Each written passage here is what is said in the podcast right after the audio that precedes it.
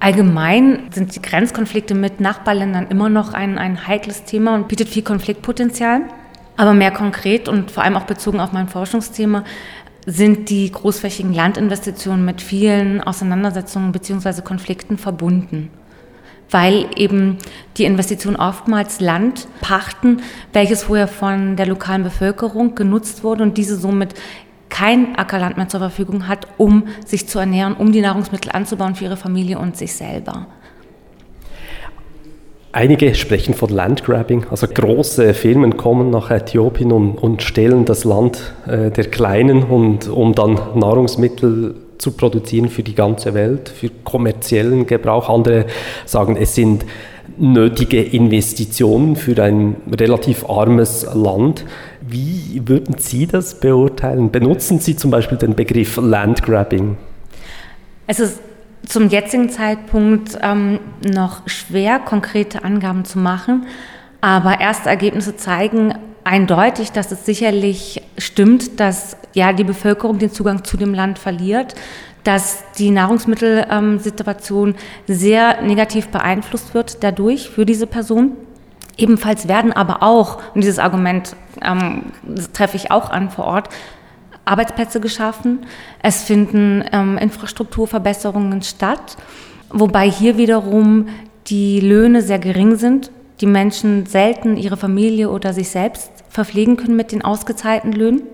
Dennoch gibt es, das sind die ersten, äh, mit die ersten Ergebnisse meiner Forschung, gibt es Personen, die profitieren von diesen Landinvestitionen. Und zwar sind das zumeist landlose Bauern, die zuvor als Angestellte bei den Kleinbauern gearbeitet haben und nun als Angestellte bei den großen Investitionsprojekten tätig sind.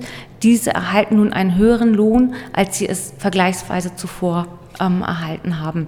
Landgrabbing selber finde ich einen, einen schwierigen Begriff, weil er letzten Endes auf eine sehr negative Art und Weise der Investition hindeutet, nämlich dass Landraub stattfindet, das Land illegal weggenommen wird. Die Prozesse sind legal, Land wird legal in Äthiopien an die Investoren verpachtet.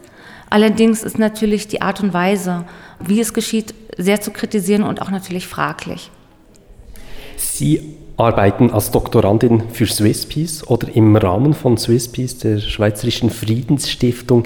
Inwiefern hat Friedensförderung oder Friedensforschung, die Sie betreiben, etwas mit dieser konkreten Situation in Äthiopien zu tun? Aufgrund ähm, ja, der Konfliktpotenziale, die entstehen durch die großflächigen Landinvestitionen, wie Sie auch bereits gesagt haben, durch den Anbau von Nahrungsmitteln für den Export und somit eben der Verringerung der Nahrungsmittelsicherheit, der Verschlechterung der Nahrungsmittelsicherheit für die lokale Bevölkerung, entstehen Konflikte. Und Swisspeace ist hier sehr daran interessiert, dieses Potenzial frühzeitig zu erkennen und im Austausch mit allen involvierten Akteuren wie den Fahrmitarbeitern, den Investoren, ebenfalls Nichtregierungsorganisationen, die vor Ort sind und die Situation relativ gut einschätzen können, aber auch mit Vertriebenen selbst und mit Regierungsvertretern zu sprechen, um dann zu, zu einem gegenseitigen ähm, Austausch, Interessenaustausch und Lösungsmöglichkeiten beizutragen. Sehen Sie dann konkrete Lösungsmöglichkeiten jetzt, wie das Konfliktpotenzial verringert werden kann, jetzt im momentigen Stand Ihrer, mhm.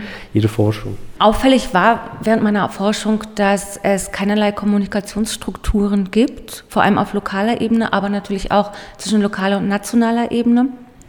Das heißt, ganz konkret wäre es sicherlich ähm, gut, wenn die Betroffenen, das heißt die Bauern, die Vertriebenen, die Farmarbeiter, die Investoren selbst und natürlich die regionale Regierung sich austauschen, informieren über die Investitionen, was das konkret bedeutet und somit eben Interessen mit einbeziehen in die Umsetzung der Projekte, ähm, aber auch keine falschen Hoffnungen für die, die Landbevölkerung generieren.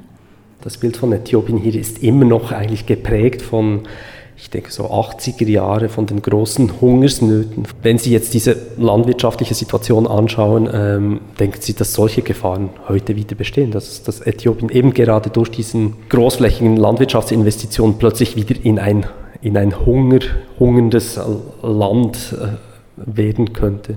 Zu einem wird oftmals darauf verwiesen, dass die Produktivität der Kleinbauern sehr gering ist und dass aufgrund der steigenden Bevölkerung der schnell wachsenden Bevölkerung Äthiopiens hier gerade ein, ein extremes ähm, Problem entsteht. Und die Regierung selber argumentiert, dass diese Landinvestitionen eben zur Modernisierung der Landwirtschaft beitragen, damit auch die Produktivität erhöhen und somit eben einer eventuellen Hungersnot ähm, vorbeugen. Allerdings sieht man eben vor Ort, dass die Investitionsprojekte die Ernten nicht grundsätzlich auf dem lokalen Markt ähm, anbieten. Und somit kommt es natürlich, wenn nichts strukturell geändert wird, zu eventuellen Engpässen sichtlich der Nahrungsmittelversorgung für die lokale Bevölkerung.